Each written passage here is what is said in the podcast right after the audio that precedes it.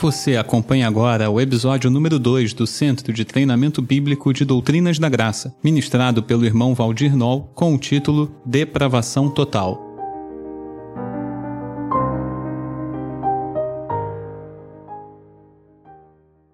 Irmãos, hoje então vamos para o segundo tema, né? Ali tá. Hoje vamos falar do primeiro, né? Total depravação. E eu vou fazer o seguinte: nós vamos falar alguns conceitos principais. Eu acho que precisamos tirar dúvidas aqui. O que, que significa livre-arbítrio? O que, que significa de fato depravação total? Há muita confusão a respeito desses dois termos. Há muito conceito que vem, que as pessoas têm comumente, mas que não é necessariamente o nosso conceito aqui. Vamos falar também sobre o pecado original, algumas questões. As áreas afetadas da nossa vida, aí a ideia é falar sobre a extensão né, dos nossos pecados e concluir. O que, que nós usamos aí? Temos o CTB, Doutrinas da Graça, que os irmãos conhecem, o Juliano apresentou há pouco. Temos o livro do John Piper, que também fala sobre esse tema. O livro do Newton, A Ilusão do Livre-Arbítrio. É um, um, livro muito bom, né, direcionado a essa questão do livre-arbítrio, então eu li todo ele de novo, quase todo ele. Tem esse livro do Steve Lawson, Fundamentos da Graça, em que ele pega cada livro da Bíblia e fala os cinco pontos que aparecem em Gênesis, os cinco pontos que aparecem em Êxodo e assim por diante, vai andando em cada livro da Bíblia e mostrando os cinco pontos lá. Uma pregação do Spurgeon, né, chama Depravação Total, uma pregação muito conhecida dele. Eu vou usar uma referência também. E o livro do Lutero, né,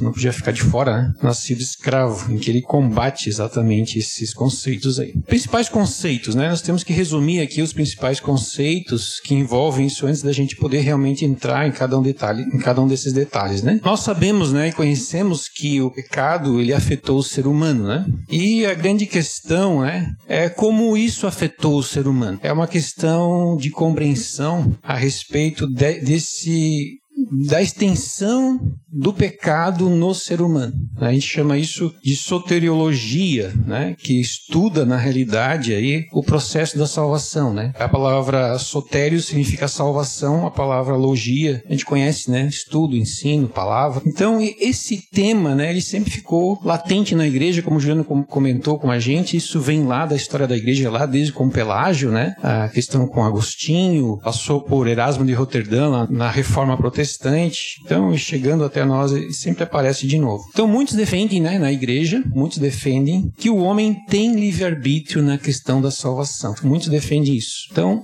essa é a definição que eu achei mais interessante, né? Defendendo que o homem ele escolhe, né? E aí vamos ler isso, isso que fala ali. Ainda que a queda tenha afetado o homem, então admite-se que a queda do homem afetou o homem, porém, né, não o deixou em estado de total depravação. Daí já vem o nome, né? Opa, de total depravação. De modo que pode, pelo livre-arbítrio, chegar à fé e ao arrependimento. Então, a, a ideia aqui desse ponto, né, colocado pelo livre-arbítrio, colocado pelos remonstrantes, né, é de que o homem não caiu totalmente de uma forma tal que afetou a sua capacidade de tomar decisões em relação à fé, em relação a crer, a chegar à fé e arrependimento pelo seu próprio entendimento, sozinho, sem a ação de Deus. Necessariamente não precisa de uma ação divina, ele tem essa compreensão, ele pode sozinho compreender compreender, tomar a decisão de crer. Então, quem define se vai ser, se ele vai crer ou não, se ele, se ele será salvo ou não, é o homem.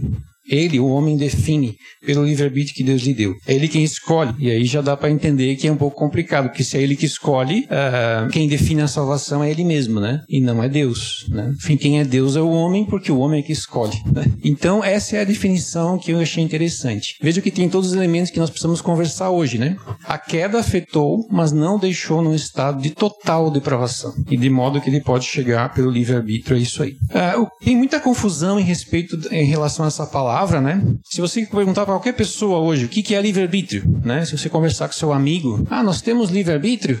A maioria das pessoas vai dizer que sim, né? Nós temos livre-arbítrio porque as pessoas não estão pensando em salvação, não estão pensando em fé, em arrependimento, em Deus, quando falam de livre-arbítrio.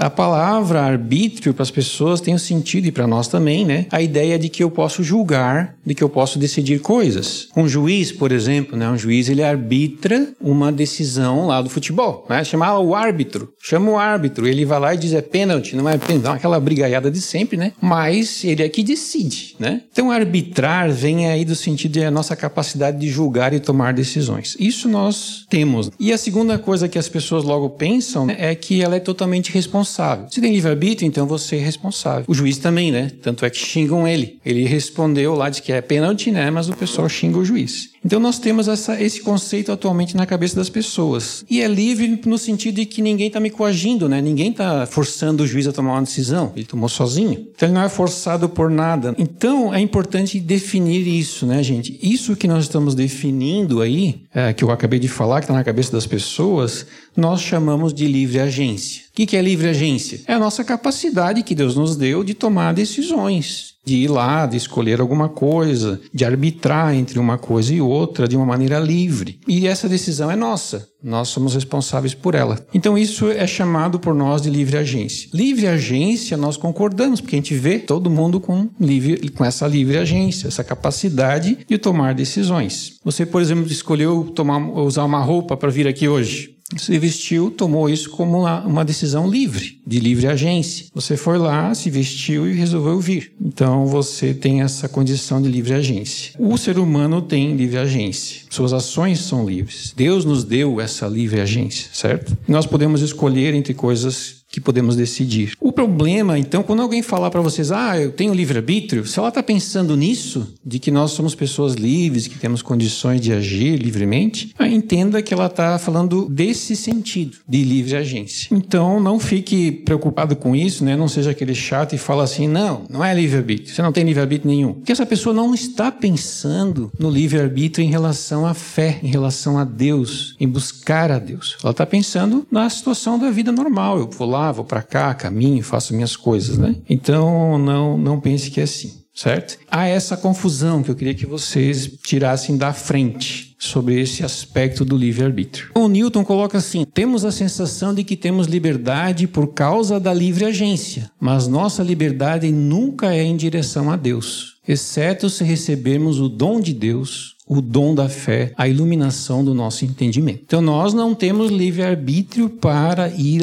em direção a Deus sozinhos. Nós precisamos do dom da fé, algo que Deus nos dá. Nós precisamos que Deus ilumine o nosso entendimento. Nós não podemos fazer isso sozinhos. E nós temos uma sensação de que temos essa liberdade por causa da livre agência. Daí o nome do livro, né? A ilusão do livre-arbítrio. Né? Dá uma impressão nesse sentido. Muito bem, então essa é a ideia, né, em relação ao livre-arbítrio. O livre-arbítrio, então, seria essa decisão que nós temos que, é, que nós podemos tomar de ir em, em, direção a Deus, ter fé e arrependimento, sem, sem em nenhum momento ter o auxílio de Deus para isso. Nós fazemos isso sozinhos. Né? A, a essa posição, né? A contraposição a isso é a depravação total, assim chamada. Os calvinistas então defendem uma ideia diferente aqui. A depravação total se manifesta a, de uma outra forma. Como que o Piper definiu aqui, né? Nossa corrupção pecaminosa é tão profunda e tão forte que nos torna escravos do pecado e moralmente incapazes de vencermos nossa rebelião contra Deus, nossa cegueira. Somos completamente dependentes da graça de Deus para vencer nossa rebelião. Então, essa é a contraposição. De um lado, nós podemos, os, o livre-arbítrio diz que nós podemos ir a Deus sozinhos,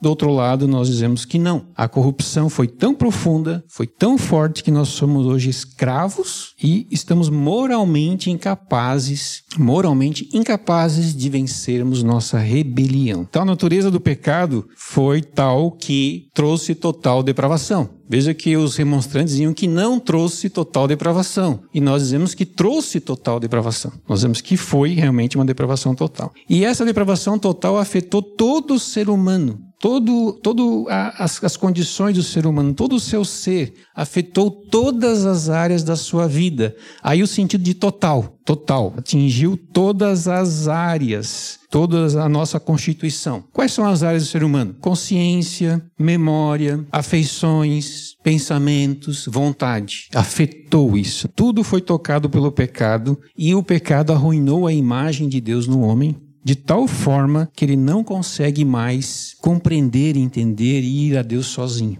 Ele precisa da ação de Deus. Tudo isso, como é que a gente vê olhando para as pessoas à nossa volta e como é que a gente sabe disso? A gente vê pela, pela rebelião com que elas têm em relação a Deus. Elas não querem saber, ou quando querem saber, elas são religiosas, a gente vai falar um pouco sobre isso, mas em geral elas têm uma rebelião, uma atitude geral contra Deus e tudo que elas fazem é produto dessa rebelião. Mesmo que, mesmo que uma pessoa faça algum bem, algum ato bom pela sua livre agência, elas fazem isso apenas porque elas não têm uma transformação interior, elas não têm um amor a Deus, elas não têm aquela fé que deseja de agradar a Deus, elas fazem para agradar a si mesmos, para agradar seus pais, para agradar seu ego, para agradar né, a sociedade. Elas não fazem coisas para a honra e glória de Deus, como é o que Deus quer. Somente aquelas pessoas que fazem as coisas para a honra e glória de Deus estão realmente agradando a Deus. Então, eles, mesmo que por fora se comportem e tenham uma atitude boa, o problema é interior. O problema está na depravação do seu ser interior, da sua natureza, certo? Todas as coisas devem ser feitas em amor, e o amor é produto da fé, e a fé vem de Deus, é um dom de Deus. Como o pecador não ama Deus, eh, digamos, antes da conversão, ele não ama Deus. Então ele não tem fé, e tudo mesmo que ele faz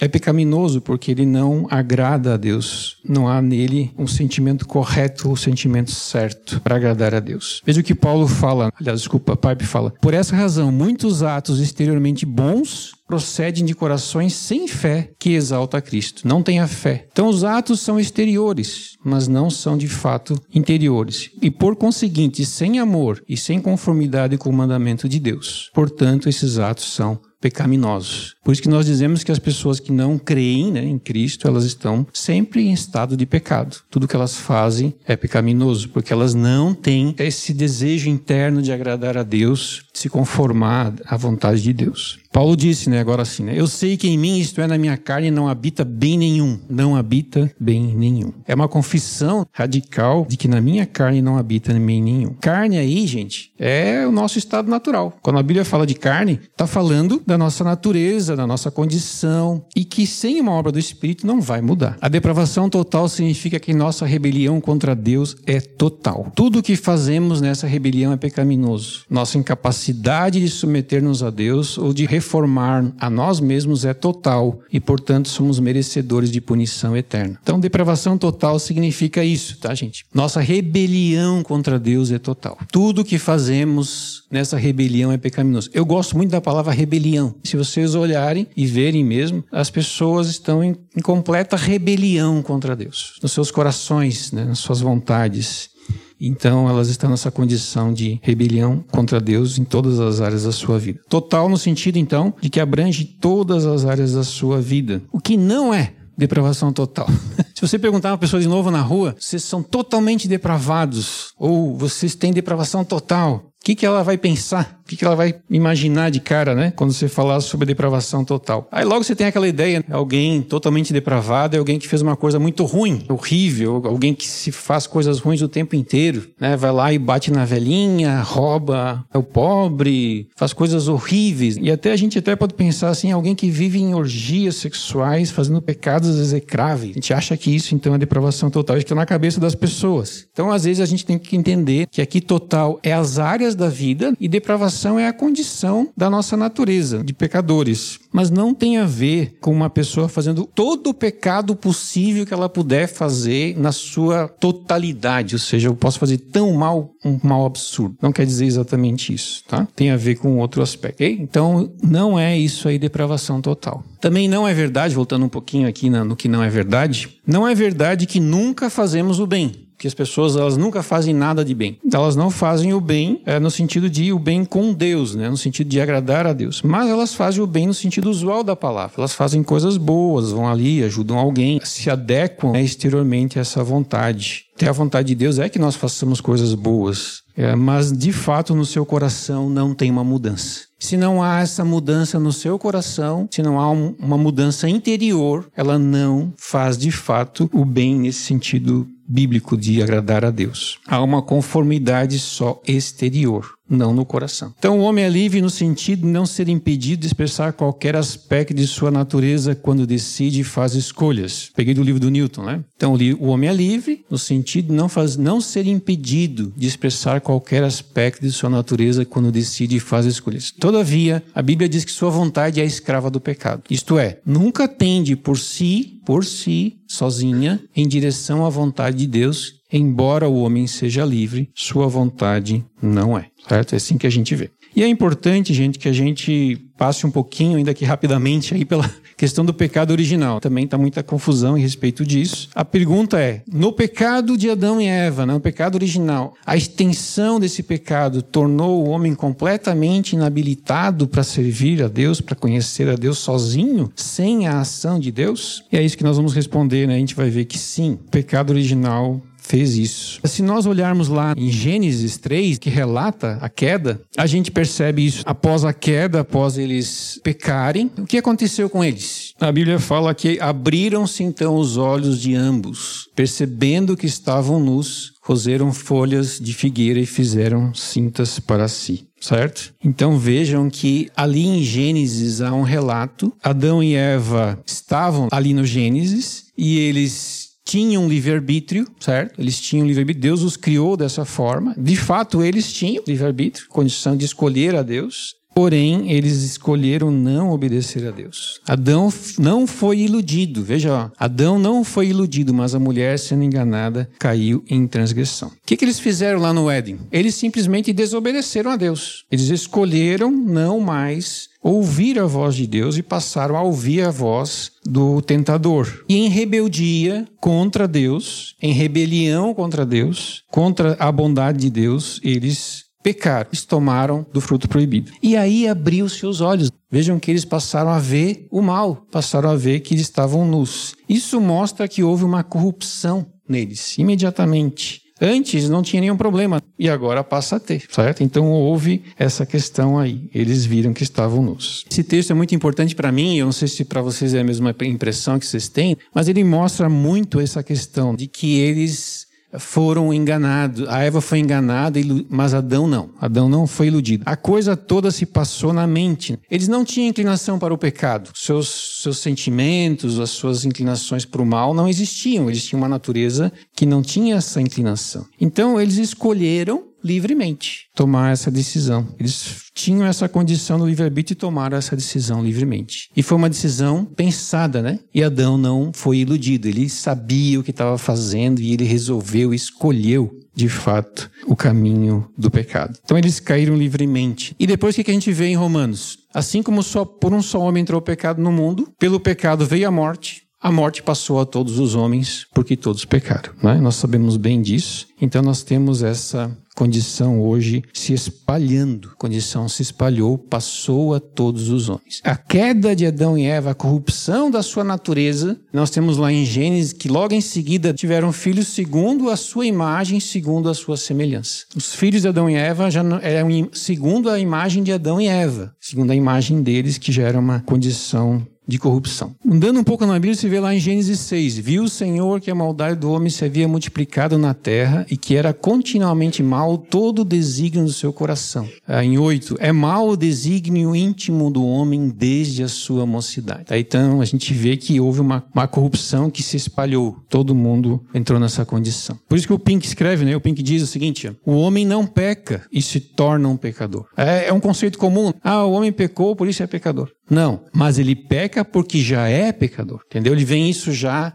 na sua natureza. Pecado é a expressão natural de sua natureza corrupta e depravada. Assim, o homem natural vive em pecado, como os peixes vivem na água, e estão tão à vontade no pecado como acontece com os pássaros quando voam no céu. Vejam a comparação. Os peixes vivem na água de maneira super à vontade, e o homem também vive no seu pecado super à vontade. Né? É da sua natureza. Então, o principal problema aí que houve é um problema de natureza. A natureza do homem, quando nasce, nasce com essa natureza já corrompida e ele é rebelde contra Deus. Veja o que diz Jeremias 17, 9. Enganoso é o coração mais de, coisas, de que todas as coisas e desesperadamente corrupto. Mesma palavra, né? Corrupção. Desesperadamente corrupto. É assim que o homem é, sem que haja a graça de Deus. Eu coloquei ali um problema de natureza, né? Temos ali um, um leão e um, e um cordeiro. É da natureza do leão comer carne de animais. Ele não vai comer erva do campo como come a ovelha. Não vai balir como a ovelha. Cada Cada um tem sua natureza. O ser humano tem a sua natureza. Nós somos, por natureza, corruptos, caídos, nascemos nessa condição. E essa corrupção é total.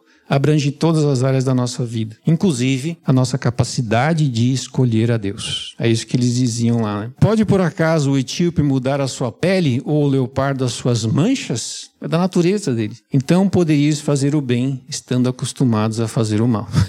É um pouco irônico, né? É um pouco irônico. Uh, o etíope pode mudar a sua pele? Não. Se isso fosse possível, então vocês poderiam fazer o bem.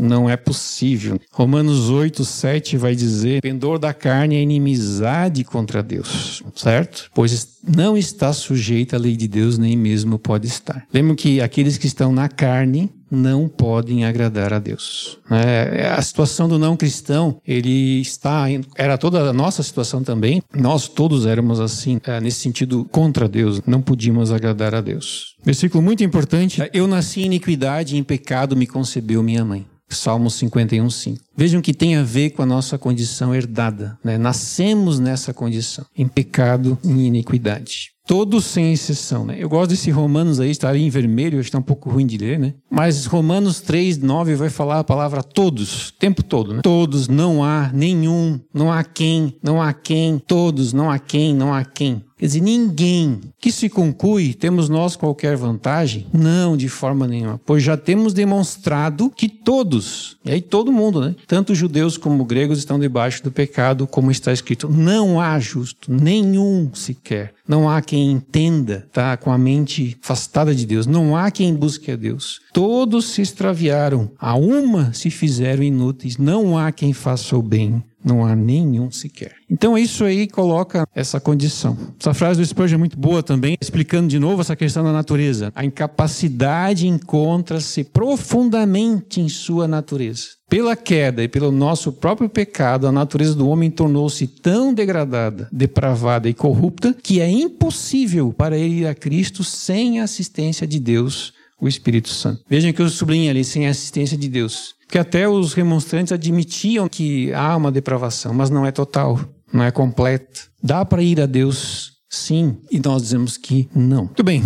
Aí, esses são os conceitos. Eu queria, irmãos, só para provar para vocês um pouquinho mais, chegar um pouco mais adiante, que áreas foram afetadas pelo pecado. Aí eu falei que a depravação é total, certo? Se ela é total, que áreas foram afetadas pelo pecado? Onde que nós pecamos? Em que momentos nós pecamos? Em que áreas nós estamos aqui? Quero tentar mostrar para você que há, todas as áreas foram afetadas pelo pecado de uma maneira completa. Lembrem da vontade do homem. Vamos ver a vontade do homem. A vontade do homem foi afetada pelo pecado de uma forma que ele está nessa condição. Então lembre da livre agência. Nós podemos fazer, eh, agir livremente, tomar decisões, etc. Só que nós não temos condições, como a gente falou antes, de decidir buscar a Deus sozinho. Ora, todas as nossas ações, tudo que a gente faz é baseado em algumas coisas naquilo que a gente pensa, nossa razão, nos nossos sentimentos e na nossa consciência, certo? O Newton, no seu livro ali do livre-arbítrio, fala um pouco sobre isso num capítulo lá. Vontade é a capacidade de escolha ou de decisão baseada na razão, nos sentimentos e na consciência. Ou seja, a vontade é dependente da razão, da, da, do seu, da sua forma de pensar, dos seus sentimentos, da sua consciência. Depende da sua condição emocional, inclusive, na hora de você tomar uma decisão. Mas a vontade é livre? A vontade é livre? Newton então vai explicar mais adiante num outro capítulo que eu estou sugerindo que os irmãos leiam, que a vontade é influenciada por cada um desses elementos e de uma maneira que nós não tomamos a melhor decisão no ponto de vista de Deus, né? buscar a Deus. Fatores genéticos, fatores do ambiente, os pais nos ensinam coisas que a gente vê, corrupção dos pais, no sentido de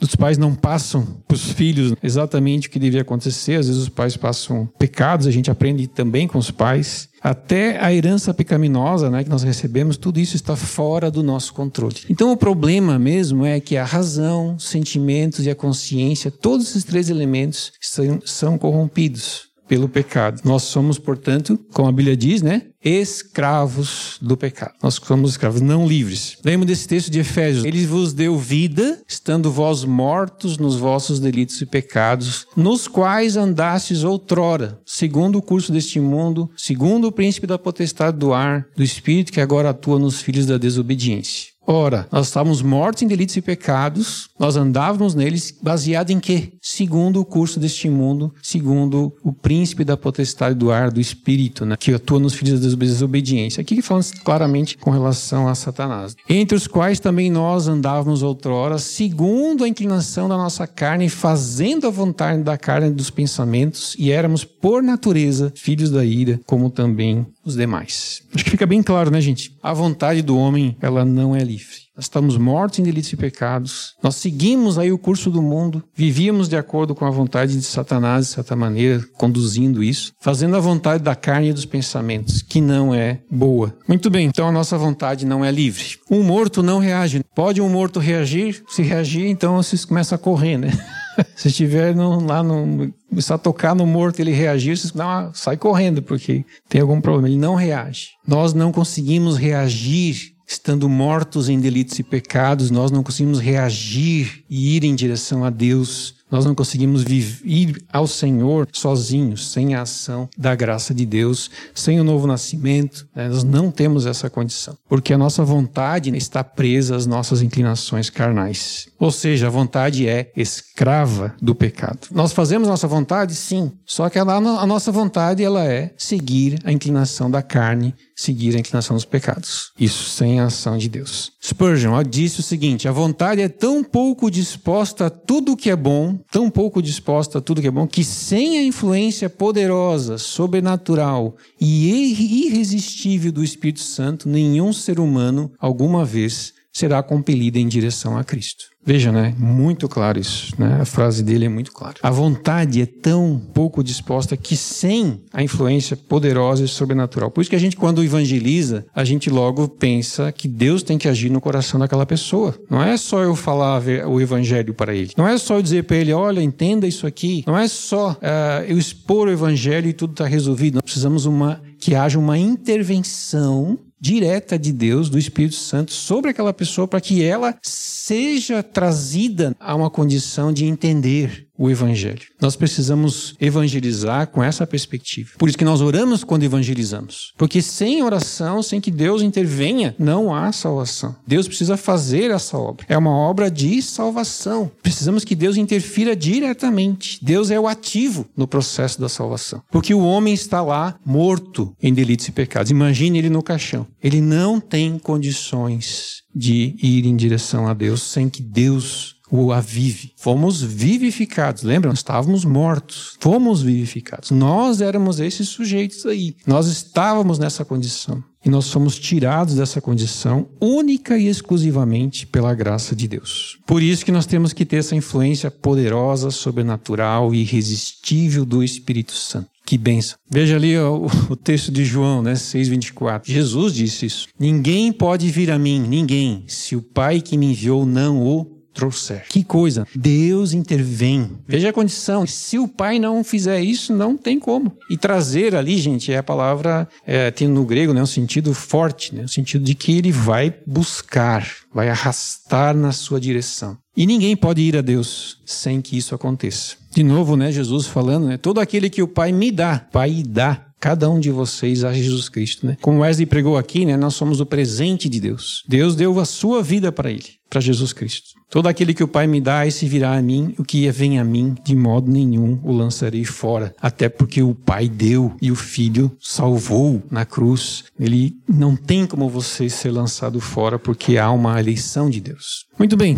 Então a nossa vontade depende, nós precisamos ser levados ao Senhor, porque pela nossa própria vontade nós só fazemos a vontade da carne, dos pensamentos, que é ruim. O não cristão, sem que haja intervenção de Deus. Estamos presos a essa condição de mortos e delitos em pecados. E as afeições, né? o entendimento, a nossa mente, será que está tudo certo? Olha o que diz 1 Coríntios 2,14. Ora, o homem natural não aceita as coisas do Espírito de Deus porque eles são loucura. Não pode entendê-las, porque elas se discernem espiritualmente. Então, para nós é isso, elas não entendem. Não entendem porque Deus precisa de abrir-lhes o coração. De, como foi com Lídia. Deus abriu o coração de Lídia para que entendesse o Evangelho. Precisa ter essa ação sobrenatural. O homem sem ação sobrenatural é o homem natural, né? Não aceita as coisas do Espírito, porque para ele é loucura, né? O Evangelho, inclusive, é uma loucura para qualquer pessoa que sem a ação de Deus, ele não entende isso. Quer um texto mais claro que esse? Muito claro, né? Não aceita, é loucura. Por que ele não entende? Porque ele não tem condições de entender. Se discernem espiritualmente. Digo e testifico que não mais andeis como andam os gentios na vaidade dos seus pensamentos, obscurecidos de entendimento, alheios à vida de Deus por causa da ignorância em que vivem pela dureza do seu coração. Efésios 4 vai mostrar isso, dizendo que não mais andeis como também andam os gentios. O que, é os gentios? Os gentios é os não cristãos, os não convertidos, na vaidade dos seus próprios pensamentos, é assim que eles vivem, obscurecidos de entendimento, alheios à vida de Deus. Vivem nessa ignorância longe de Deus. Então o entendimento é obscurecido, obscurecidos de entendimento. Foi afetado o entendimento. Há uma incapacidade no homem de ouvir a Deus. Ele não consegue. Jesus falando né, aos, aos fariseus, por qual razão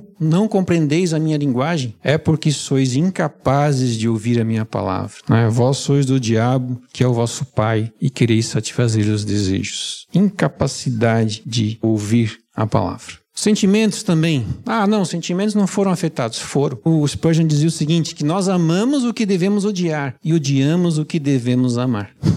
É bem isso. Nós temos exatamente essa tendência. Amamos o que devemos odiar e odiamos o que devemos amar. E é exatamente por causa da nossa natureza humana, natureza humana caída, que o homem ama a vida presente mais do que a vida vindoura. Então as afeições também foram deturpadas. E a consciência, por último, está afetada também. Esse é um ponto importante, gente. Por quê? Porque muita gente diz assim: não, mas a consciência ainda está presente ela não foi afetada. Nossa consciência nos acusa quando a gente comete um erro, então ela tá, ela continua lá intocada. E alguns acreditam nisso, que a consciência não foi afetada. A consciência lá tá continua dizendo, não tá certo, não tá, não tá, não, não é assim. Só que se nós entendemos aqui a Bíblia, né, a gente vai entender também que não é bem isso. Vejam, pela hipocrisia dos que falam mentiras e que têm cauterizado a própria consciência. Ora, a consciência do indivíduo pode ser sim endurecida e ela é enganável. Então a pessoa de tanto fazer o mal, tanto pecar, ela já não tem mais consciência. A consciência já não fala com ela. Então ela pode ser sim afetada e é afetada. Paulo, né, falando em 1 Coríntios 4, vou ler aqui para vocês.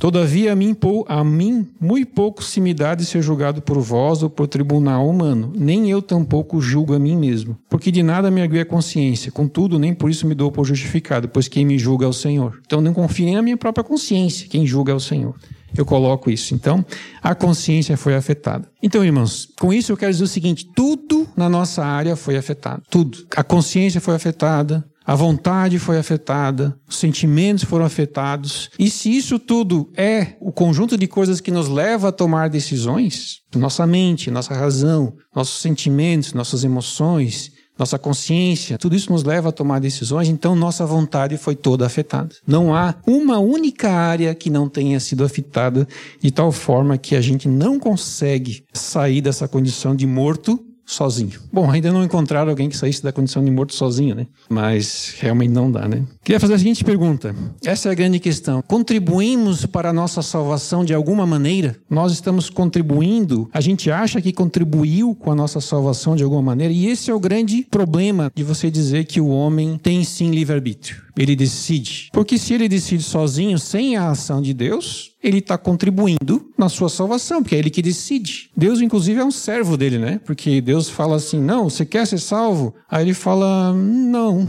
é, sim, ou não. Bom, se ele fala não e sim, quem, quem que é Deus, afinal de contas, nessa história né, da salvação? É o homem ou é Deus? Quem que é o soberano? É o homem ou é Deus? E nós entendemos que é Deus. Deus é o soberano o homem ele responde à ação de Deus. Então contribuímos? Acredito que não. Lembra que o Wesley falou sobre isso? Nós contribuímos com 0,00001% da nossa escolha, então a gente pode se gloriar 0,0001%, que é bastante, tá? Porque a glória de Deus é infinita. Se você multiplicar infinito vezes 0,0001 vai dar bastante. Nós não temos do que nos gloriar nunca. E é para mim, né, sempre fala nessa igreja que a gente sempre fala isso, é um contrassenso um cristão orgulhoso. É um contrassenso. Não existe cristianismo orgulhoso. O orgulho está fora, porque nós éramos mortos de delitos e pecados e não estávamos em condição nenhuma de sermos salvos por Deus. Todos nós merecíamos completamente a condenação. Mas uma segunda coisa que você acha, se você acha que contribuiu, você pode dizer assim: então, se eu contribuí, então eu sou melhor do que o outro. Porque o outro não contribuiu, mas eu contribuí. Então isso leva a um orgulho de você achar que você contribuiu de alguma forma com alguma coisa. E de certa forma você pode dizer isso, né? Ah, eu fui melhor que o outro que não creu. Eu fui mais sábio, eu fui mais inteligente. Eu vi o que ele não viu. Ele não viu a Deus, mas eu vi. Então eu tenho uma glória para mim. Eu trago algum conceito para mim. Não é isso um orgulho? Como nós falamos, é um contrassenso um cristão orgulhoso. Contrassenso é um absurdo. Para mim é um, é um erro grave e quebramos a ideia de que toda a glória pertence a Deus. Né? Nós quebramos essa ideia, somente a glória de Deus. Na salvação, somente a glória de Deus.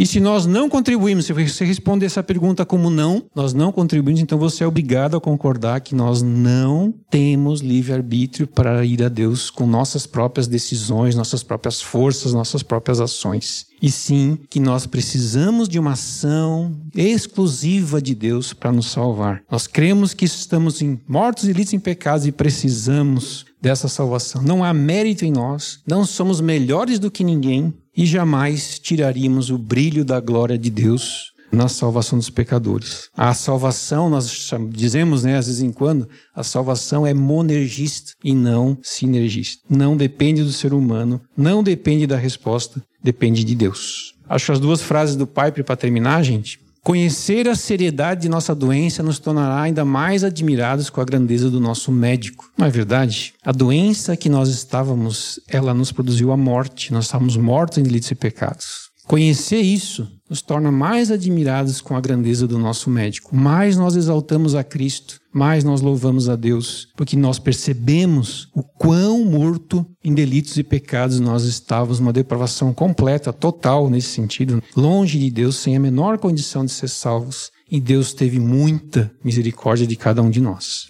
Segundo ponto, conhecer a extensão da nossa rebelião inata, a extensão de como isso atingiu todas as áreas da nossa vida, nos deixará estupefatos ante a graça e a paciência tolerantes de Deus para conosco. Nós devemos sempre ser agradecidos a Deus por isso. E ao mesmo tempo, gente, a maneira como adoramos a Deus e a maneira como tratamos as outras pessoas, em especial os nossos inimigos, são profunda e admiravelmente afetados por conhecermos plenamente a nossa depravação. Nunca trate o seu inimigo mal, porque você foi, talvez ainda continue tendo em grande grau, você seja pior que ele, se não fosse a graça de Deus. Então não tenha nenhum tipo de orgulho e, pelo contrário, olhe para a pessoa que está fora da igreja, é, olhe com muita misericórdia, porque Deus teve misericórdia de nós, tenhamos a mesma misericórdia deles e oremos para que Deus faça uma intervenção, porque se ele não fizer, nada acontece. Eu gosto muito de Efésios 2:8-9 para responder esse ponto. Se alguém ainda tem dúvida se nós fazemos alguma coisa ou contribuímos com Deus em alguma coisa, leia com calma esse texto. Porque pela graça sois salvos, nós conhecemos de cor, mediante a fé. Graça salvadora. Isto não vem de vocês, é dom de Deus. Não vem de nenhuma obra, seja qualquer obra, seja a obra de aceitá-lo, para que ninguém se glorie, porque toda a glória pertence ao Senhor. Então vejam que esse trecho aí deixa muito claro que nós não somos salvos por nossa própria vontade, ou podemos ir a ser salvos mediante a nossa própria decisão, sem uma intervenção exclusiva e fundamental na nossa natureza. Por isso que nós dizemos que nós temos que nascer de novo. Estávamos mortos, precisamos ser vivificados. Quem faz isso é Deus. Por isso que esse texto aí que o Juliano também colocou, né? escolhemos juntos. Eu não, eu escolhi também. Eu não vi o slide dele. Ao Senhor para nós, isso é muito importante. Ao Senhor pertence toda a salvação. Não pertence a nós. É isso, irmãos. Espero ter sido convincente. É claro que daria para falar um monte sobre cada ponto e também estender cada um deles muito mais. É difícil a gente escolher o que tirar e o que pôr quando quer falar de um assunto tão importante. Por outro lado, eu acho que todos nós ficamos extremamente agradecidos a Deus por Ele ter nos salvado, sendo quem nós éramos. E muitas vezes até hoje temos que agradecer porque continuamos em grande medida com alguns pecados nos carregando nesses né, pecados. Precisamos que o Senhor continue nessa obra agora de santificação santificação, que é um processo que vem adiante. E que nós sejamos, irmãos, extremamente condescendentes e amorosos para com todos os pecadores, todos, sem exceção, com paciência, sempre orando por eles. Por isso que eu falei mais uma vez, eu quero repetir aqui, é inconcebível um cristianismo orgulhoso, inconcebível. Vamos orar? Senhor Deus, nós te agradecemos por esse momento, pedimos que tu abençoes a cada um de nós. Nós, Senhor, podemos contemplar aqui um pouco da maravilha que é a tua salvação. E te pedimos, Senhor, que nós possamos sempre glorificar o teu nome. É isso, Senhor, que nós te rogamos, é, ao ver, Senhor, esse primeiro ponto aqui sobre a depravação total, nós possamos, Senhor, glorificar a Ti, dar honras a, a, Ti, Senhor, por tão grande salvação, sendo que nós não éramos merecedores de nada disso. E se o Senhor teve misericórdia de cada um de nós, nós te pedimos, Senhor, que tu tenhas misericórdia de todos os teus eleitos, que eles possam, Senhor, crer no Evangelho e virem para junto de nós também. Nós pedimos, Senhor, a tua bênção, pedimos que abençoe, Senhor, os próximos pontos que serão levantados aqui nos próximos domingos, para a tua honra e para a tua glória. Nós oramos no nome de Jesus. Amém.